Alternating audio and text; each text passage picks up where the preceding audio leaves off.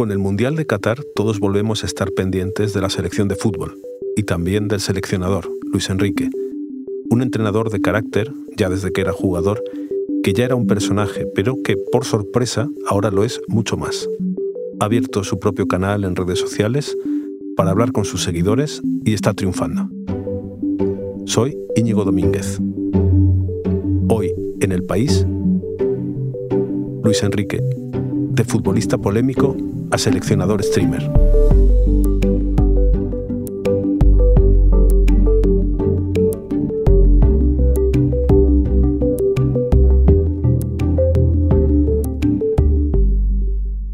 Ladislao Moñino es nuestro compañero de deportes que está siguiendo a la selección española en Qatar. ¿Cómo estás, Ladislao? Bien, Íñigo, pues eh, aquí siguiendo el día a día de, la selección, esperando cuál va a ser finalmente su, su papel ¿no? en este mundial tan, tan marcado por la figura de Luis Enrique.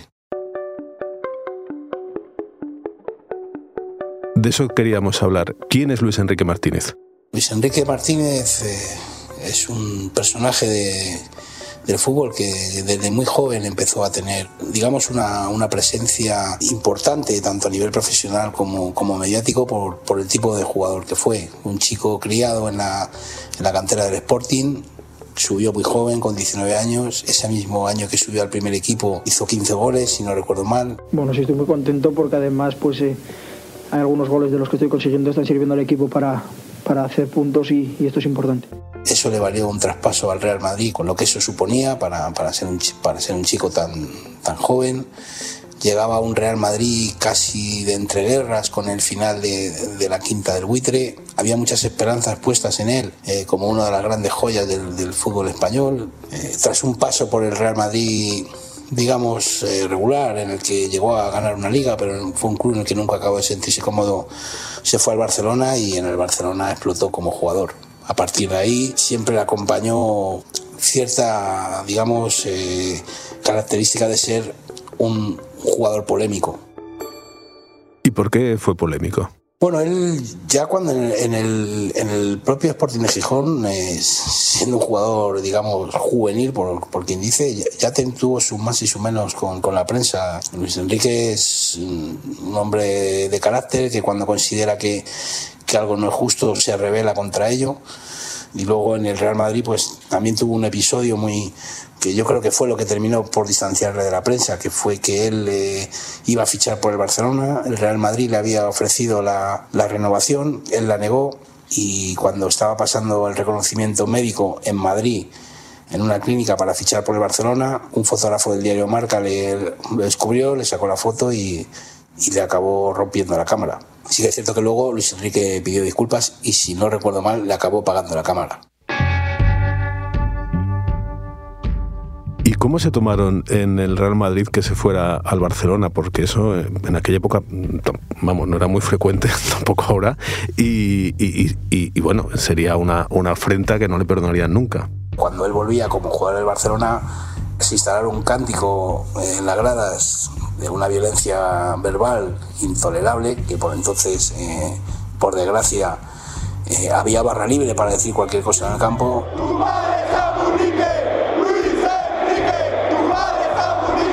Amunique es un jugador eh, nigeriano que ficha el Barcelona de Bobby Robson, que no tuvo excesiva suerte, que fue motivo de chufla para los aficionados del Real Madrid y que en este caso lo ligaron con, con la figura de Luis Enrique con esa rima ofensiva que afortunadamente ahora cada vez son más condenadas. ¿Y la isla luego en el Barcelona, eh, cómo le fue? Le fue muy bien. Se sintió como que, que había encontrado su, su, lugar en el fútbol después, después de salir de Gijón. Eh, su propio espíritu de, de, lucha hace también que, que conquiste el, el Camp Nou y se convierte en, en uno de los referentes de, de aquel Barcelona de Bangal. Y llegamos ya a la selección española. En la selección española, ¿cómo fue su papel?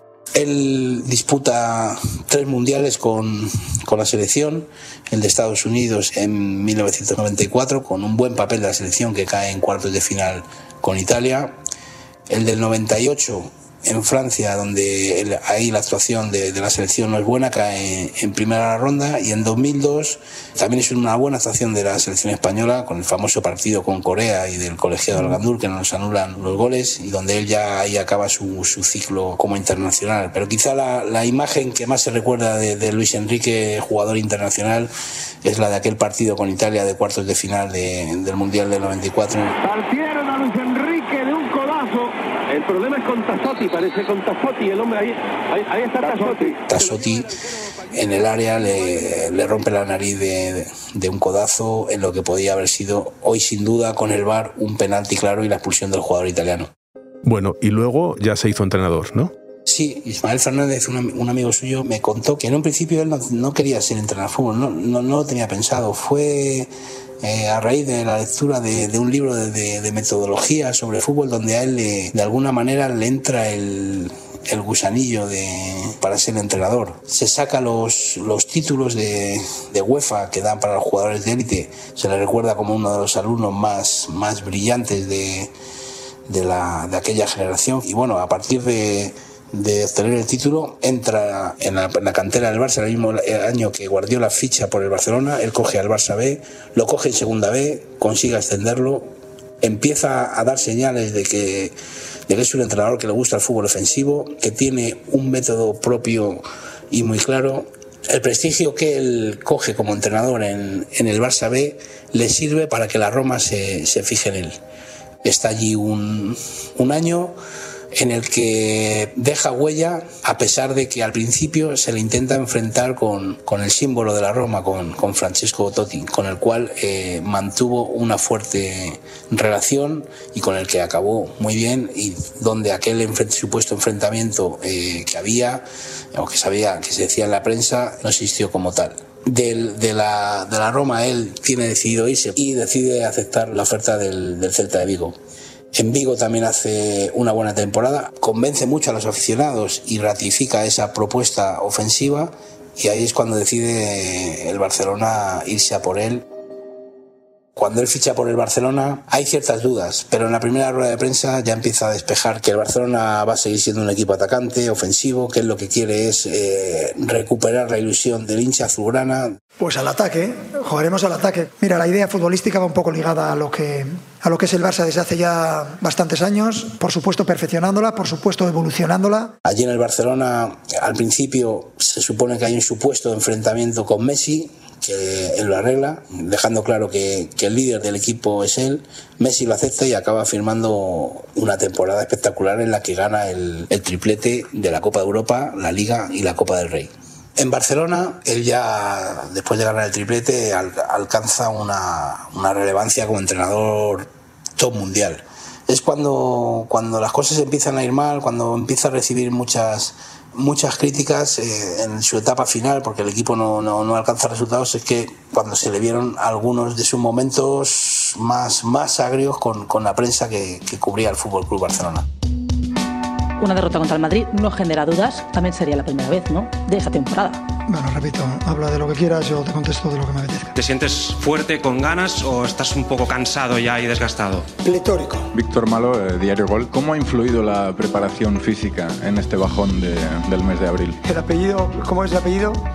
Correcto. Siguiente pregunta. Cada día entiendo menos tus preguntas. Te la vuelvo a repetir. Sí, no, no, no repitas las mismas palabras, esas las he entendido. Repite, no sé. Si tú ya sabes más que yo, perfecto, tira, vamos a por otro. No, yo estoy contando, res més. Eh, eh, ¿Tú también crees que el Barça es el mejor equipo para que Neymar llegue a ser el número uno del mundo? Acabo de perder la voz, porque es una cosa que he contestado ahora muchas veces. Si no te gusta mi estilo o no les gusta mi estilo, me importa un, un, un bledo. Desde luego no parecía muy amigo de los periodistas. No, eh, él de alguna manera tuvo un maestro en eso, que fue Javier Clemente, que utilizaba un enemigo exterior, como podía ser eh, la prensa, que, que, es el más cercano para atraer la atención hacia él. El mismo Luis Enrique. Pero en cambio, si me dices cuál es el entrenador al que hubiera seguido al fin del mundo y además me hubiera tirado sonriendo por lo que transmitía y por la confianza que te generaba él. Es una persona que necesita fuego interior, necesita necesita batalla. Él, él, él, mismo dice que... Que es que a mí me va, el, me va el ritmo, me va la adversidad. Soy así de gilipollas, ¿eh? porque en vez de irme y disfrutar de mucho más de las victorias, a mí me va el, el baile. Ahí le sale la, la vena de chico de barrio, de, de Pumarín. Bueno, y, y, por su carácter, también por sus triunfos, por supuesto, con todo, con todo ese aval, mmm, acaba siendo seleccionador de España. Sí, la elección es después de la destitución de, de Julen Lopetegui en el Mundial de Rusia. Él tenía ofertas de la Premier que superaban los 15 millones de euros, pero le apetecía ser seleccionador. Cuando él asume la selección, eh, se encuentra con, con un descontento generalizado y un desenganche de la afición importante porque después de haberlo ganado todo, España fracasa en el Mundial de 2014, fracasa en la Eurocopa de 2016 y fracasa en el Mundial de Rusia. Y este es uno de los objetivos, o sea, la intención de, de la federación es que con Luis Enrique la afición se, se vuelva a enganchar. Empieza a hacer cribas con jugadores que ya prácticamente no van a volver a aparecer y es cuando se decide hacer una fuerte renovación y empezar a dar eh, paso a jóvenes talentos. Las once y media, las diez y media en Canarias. Hola a todos, ¿qué tal? Muy buenas noches y bienvenidos al larguero de este 19 de junio, día en el que Luis Enrique ha dejado de ser seleccionador nacional. Hola, eh, soy Jesús Rodríguez, reportero del país. Recientemente publiqué un perfil en profundidad de Luis Enrique, el seleccionador nacional. Buceamos a su vida deportiva desde Gijón, desde niño pero hubo una parte que fue especialmente complicada a realizar en el reportaje y que me impresionó, eh, que fue la muerte de su hija Shana, Shanita como la llamaban en familia, el, el verano de 2019. Shana, la menor de sus hijos, eh, tenía nueve años cuando falleció. Su enfermedad, un osteosarcoma, se desarrolló rápidamente. En marzo de 2019, Luis Enrique ya tuvo que abandonar la concentración en, Malta, en la Valeta, eh, para la Eurocopa. Eh, la situación ya estaba mal. Fueron cinco meses en los que el seleccionador eh, abandonó su trabajo con la selección española de fútbol. Y en el aspecto de, deportivo es interesante porque algunos, algunos de los profesionales que lo rodean dicen que tras la muerte de, de su hija, Luis Enrique eh, desdramatiza mucho más las situaciones, busca el lado bueno de las cosas, eh, sabe que perder o ganar es algo accesorio, que, que el fútbol es un juego, que es trascendente para, para, para muchas personas, pero no tiene tanta importancia. Eh, Luis Enrique posiblemente es una persona, tras la muerte de su hija, más cerrada, más espiritual y tiene mucho menos miedo a perder. También, Ladislao, lo que ha ocurrido es que eh, esta carrera de seleccionador no ha sido continua, ¿no?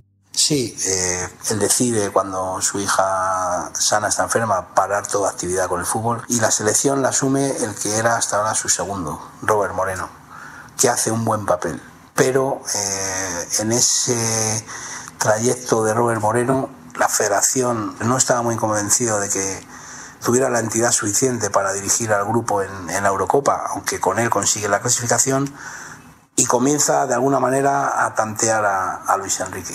Luis Enrique, habiendo pasado el duelo, cree que la, la, mejor manera por continuar en la vida es vol volviendo a hacer lo que, lo que estaba haciendo, que era, que era entrenar. Lo considera que es fundamental no solo para él, sino para el resto de su familia, decide volver a la selección. Y su vuelta es abrupta, porque eh, fulmina a Robert Moreno. Considera que ha roto ciertos códigos, considera que de alguna manera ha hecho todo lo posible por llegar a la Eurocopa sin respetar la, la posibilidad de que él pudiera volver y lo, lo, fulmina. En primer lugar, el único responsable de que Robert Moreno no esté en mi staff soy yo. Me llama, tenemos una reunión en mi casa y en la que percibo claramente que él quiere hacer la Eurocopa. Y después de la Eurocopa me confirma que si yo quiero, él volvería a ser mi segundo entrenador. Entiendo que le haga ilusión tener o ser seleccionador nacional.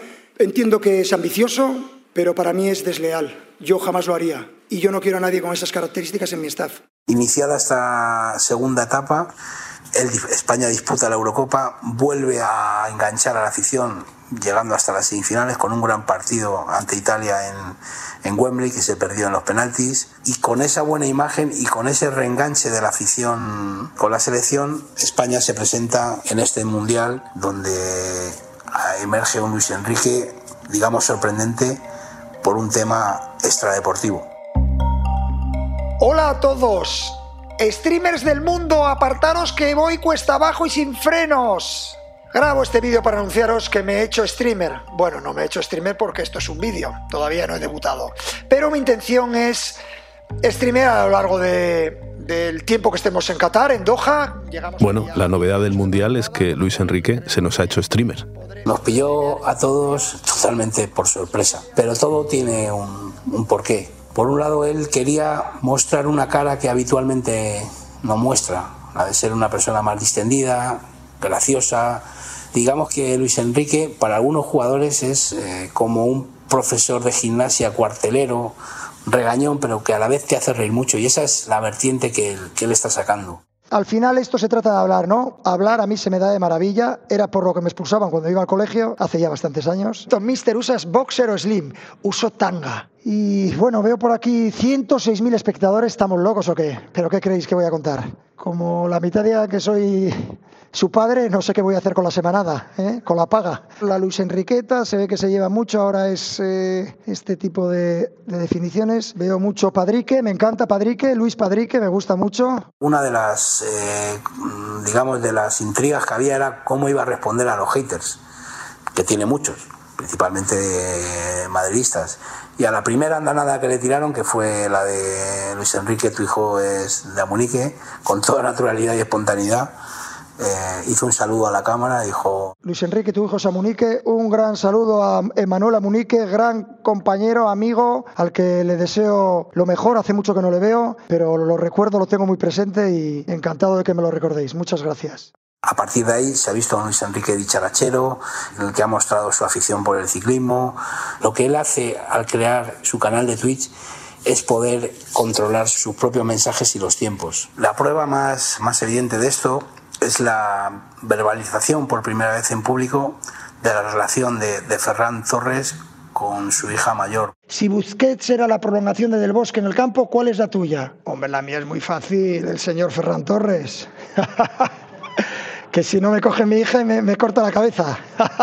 Esto estaba muy programado porque eh, nada más pronunciarse sobre la relación de, de Ferran y su hija, la federación en el WhatsApp que tiene con la prensa cambió el personaje que tenía que hablar al día siguiente y el que tiene que presentarse ante los medios es Ferran Torres.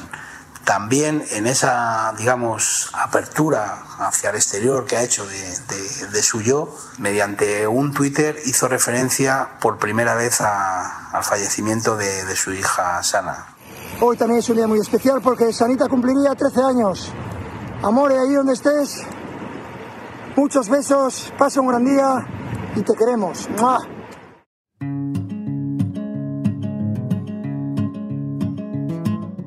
Mister, pues mira, leo mucho en Kindle y ahora estoy totalmente obsesionado con leer a los clásicos de estoicos y el estoicismo y si, tuviera que destacar un libro que me ha gustado siempre toda mi vida y que siempre y que siempre he destacado y os recomendaría, pero ya creo que los lectores lo conocéis, es El hombre en busca del sentido de Víctor Frankel, que, que es una soy Guillermo Altares, periodista de Cultura del País y seguramente la persona que menos sé de fútbol de esta redacción.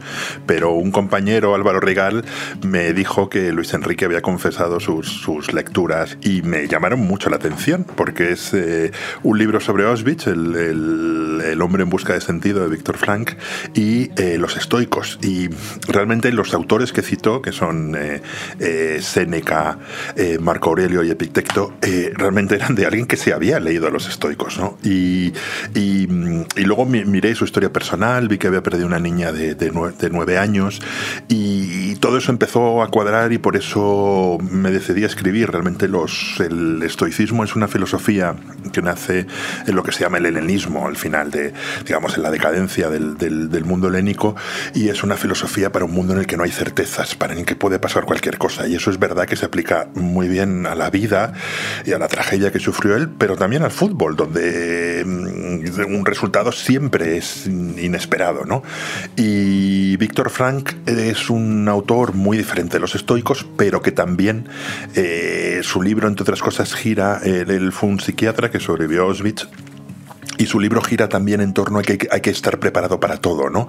Y a la resistencia interior, de las circunstancias pueden ser horrorosas, pero no van a poder con, con, mi yo interior, ¿no? Y me pareció interesante y me pareció las lecturas de una persona que realmente se toma en serio la filosofía estoica, que por otro lado está, está muy de moda y que, que se toma en serio y que conoce. ¿El futuro cómo será? ¿Va a seguir de seleccionador o depende de cómo vaya el Mundial?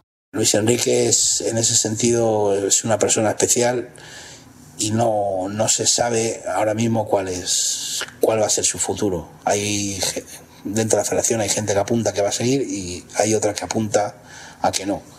Será el desenlace del, del Mundial el que finalmente determine cuál va a ser su futuro. Muchas gracias, Ladislao, por ayudarnos a conocer un poco más a Luis Enrique. Muchas gracias a ti, Íñigo.